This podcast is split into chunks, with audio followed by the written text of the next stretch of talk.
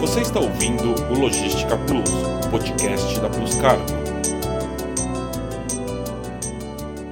Olá, eu sou a Soraya Magdanello e esse é o podcast Logística Plus, o podcast da Plus Cargo. Hoje vamos conversar sobre os principais cuidados que uma empresa deve tomar no processo de importação.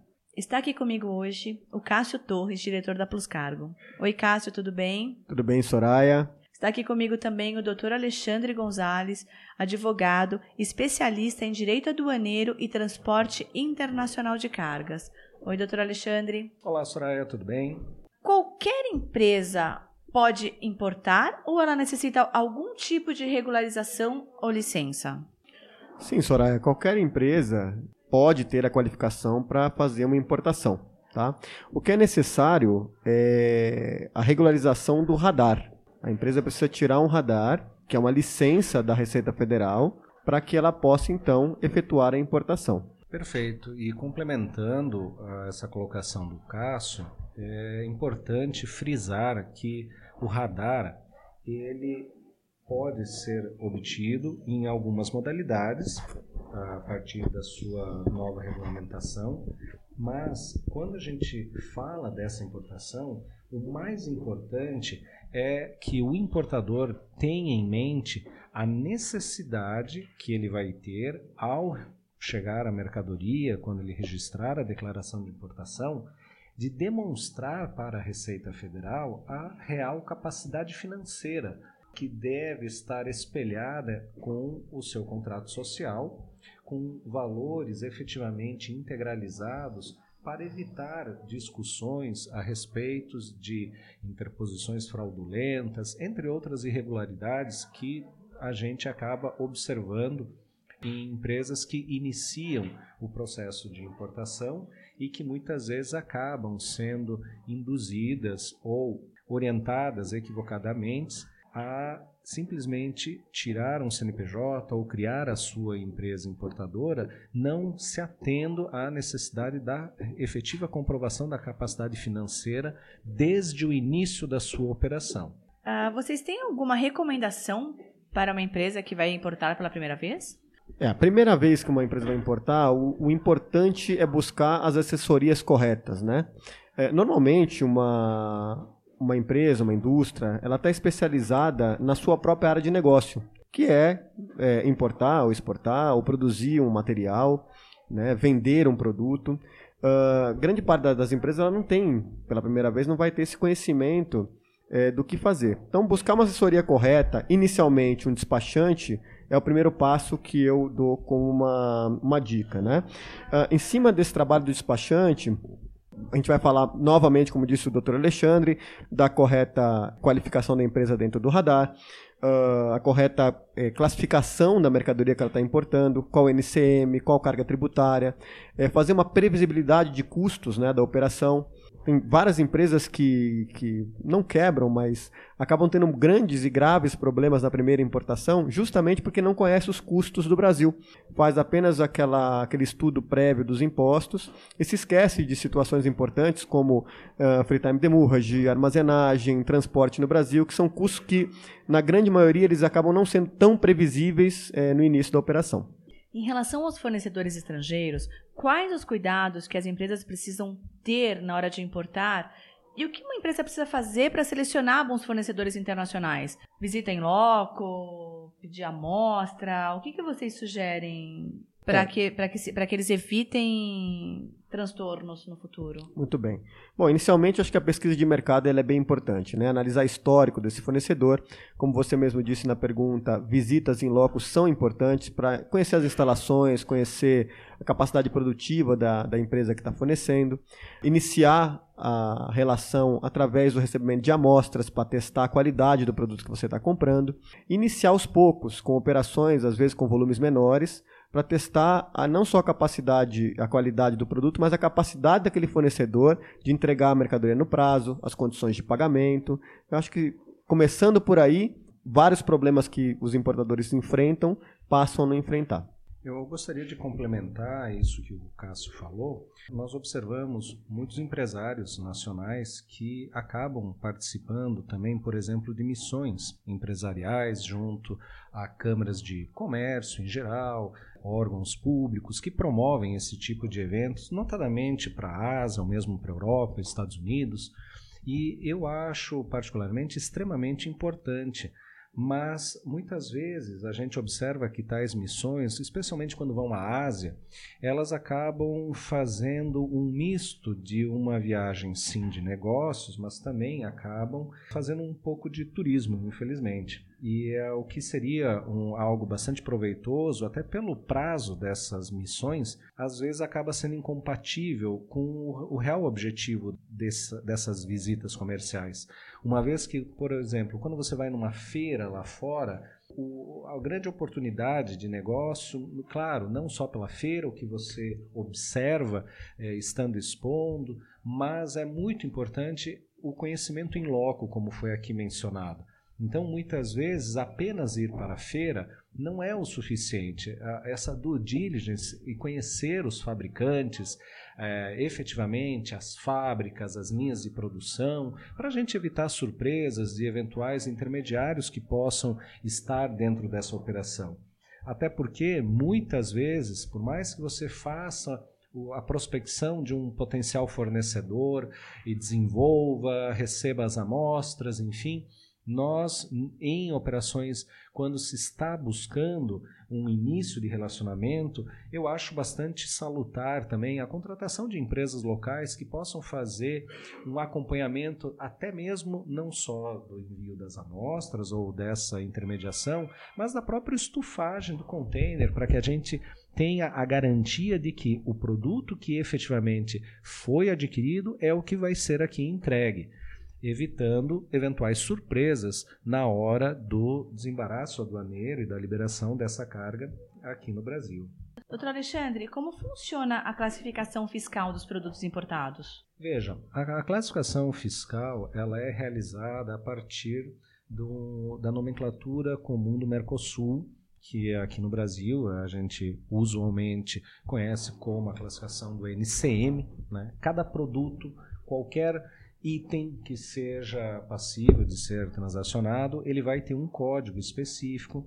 Essa nomenclatura ela é mundialmente utilizada e hoje a questão da classificação fiscal, como nós mencionamos no início da nossa conversa, ela é extremamente importante, uma vez que uma classificação incorreta ela pode gerar aqui no Brasil, caso ela seja identificada ao longo de um processo de liberação, é, notadamente num canal amarelo, no canal vermelho, pela fiscalização das aduanas aqui no Brasil, ela pode vir a gerar multas que, como foi mencionado anteriormente, muitas vezes não são previstas para não dizer quase na sua totalidade. É muito difícil um importador hoje aqui no Brasil é, fazer nessa projeção de custos, como o Cássio muito bem colocou, algo que vá além daquela simples previsibilidade de frete, taxas locais e custos de impostos. Fazendo até um gancho na, na, com aquela colocação anterior, situações como eventuais provisões para multas por reclassificação, o mesmo excesso de armazenagem ou de um tempo excedente que a carga possa vir a ficar no recinto alfandegado, realmente são fatores que muitas vezes passam alheios à percepção inicial de um importador que está começando o seu negócio. E as mercadorias precisam ter algum tipo de licença de importação?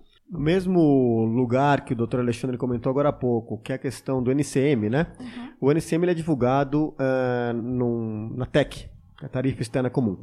Tem alguns NCMs que sim, por questões diversas, desde protecionismo do governo, barreiras tarifárias, o governo acaba é, influenciando os clientes a obterem a licença de importação, que pode ser prévia ou pós-embarque, para que seja feita uma análise. O governo pede isso para que faça uma análise é, daquela mercadoria, para ver se não tem nenhum similar nacional e proteger assim a indústria local. Para que haja liberação da mercadoria, quais os documentos que o importador precisa apresentar? Basicamente, além do conhecimento de embarque, que pode ser o BL no embarque marítimo, uh, o CRT para o rodoviário e o, o AWB, no caso do aéreo, normalmente se entrega certificado de origem, se assim for é necessário, dependendo do acordo que tem com o país de origem, que o Brasil tenha com o país de origem, a fatura comercial e o packing list. Tá? Esses são os documentos básicos para a entrega numa importação no nosso, no nosso país. Para quem está começando, quais são os principais erros a serem evitados? Bom, além do que a gente já comentou, que é a questão da previsibilidade de problemas, de erros, né?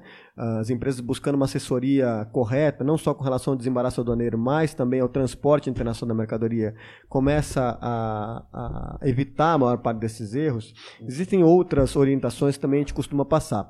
Por exemplo, embalagem. A correta embalagem da mercadoria ela evita problemas como avaria, falta, que podem ocorrer durante o transporte. Quando a gente fala de embalagem, a gente vai um pouquinho além e fala sobre também a questão das embalagens de madeira. O Brasil tem uma regulamentação, Brasil e outros países também, que é a questão do tratamento dessa madeira quando ela chega em território nacional.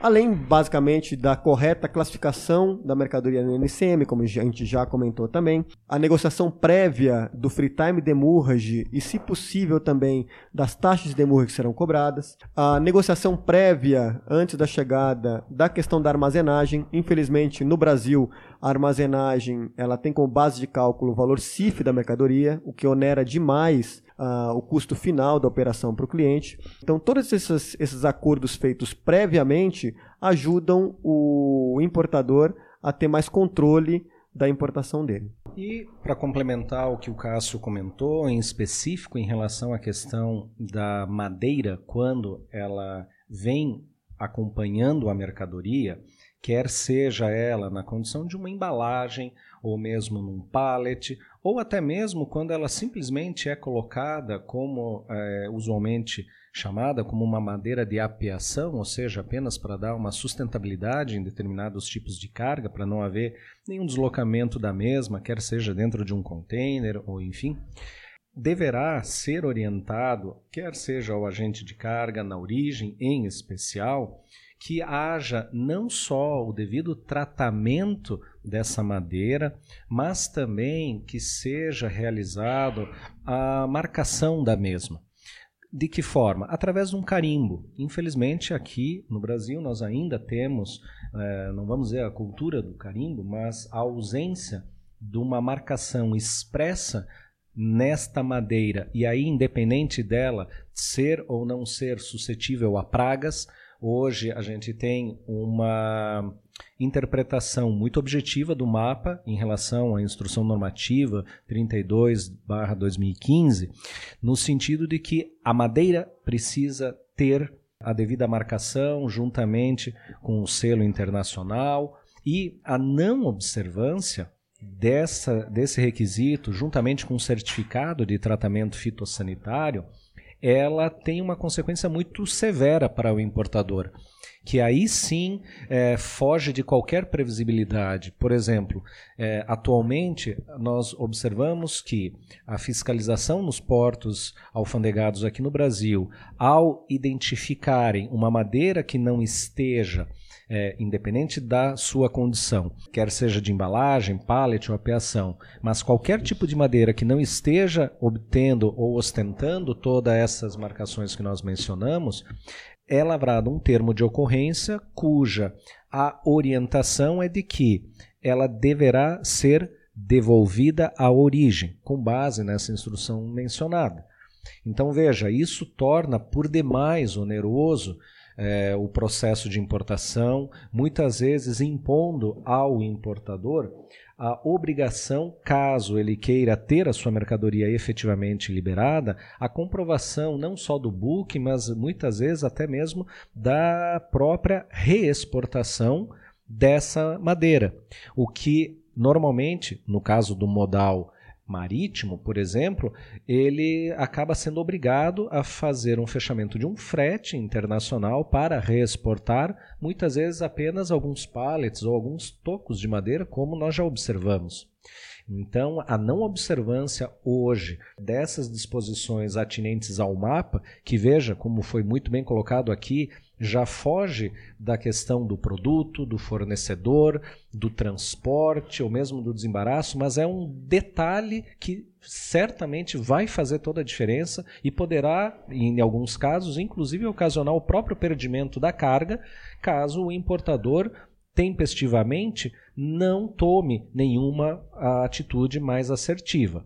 Claro que existem hoje algumas formas para é, evitar essa devolução, mas infelizmente todas elas se dão através da via judicial, evitando dessa forma a devolução e sim buscando a autorização. Não para a liberação, porque se ela não veio com a marcação, a, a, via judiciária ela não vai autorizar algo contra uma instrução do mapa. Mas sim vai permitir que, até por um princípio da economia, essa madeira irregular ela possa vir a ser destruída em território nacional, permitindo assim então a liberação da carga a um custo muito mais acessível do que muitas vezes o comprometimento na devolução da mesma que pode inclusive gerar algumas consequências muito sérias ao chegar novamente na origem, com, a, por exemplo, a não liberação e containers que ficam parados no destinos,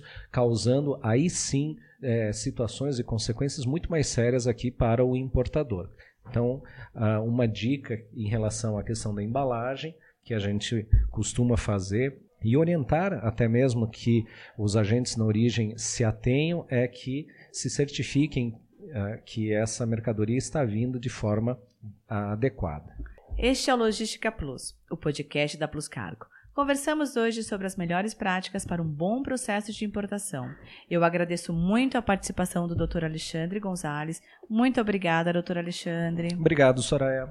Também participou dessa conversa o Cássio Torres, aqui da Plus Cargo. Muito obrigada, Cássio. Muito obrigado, Soraya, pelo convite. Eu sou Soraya Magdanello e agradeço também a você que acompanhou mais esse episódio. Convido a você a seguir a Plus Cargo nos principais aplicativos de streaming para acompanhar os próximos episódios do podcast Logística Plus. Até a próxima. Obrigada. Você ouviu o Logística Plus, podcast da Plus Cargo.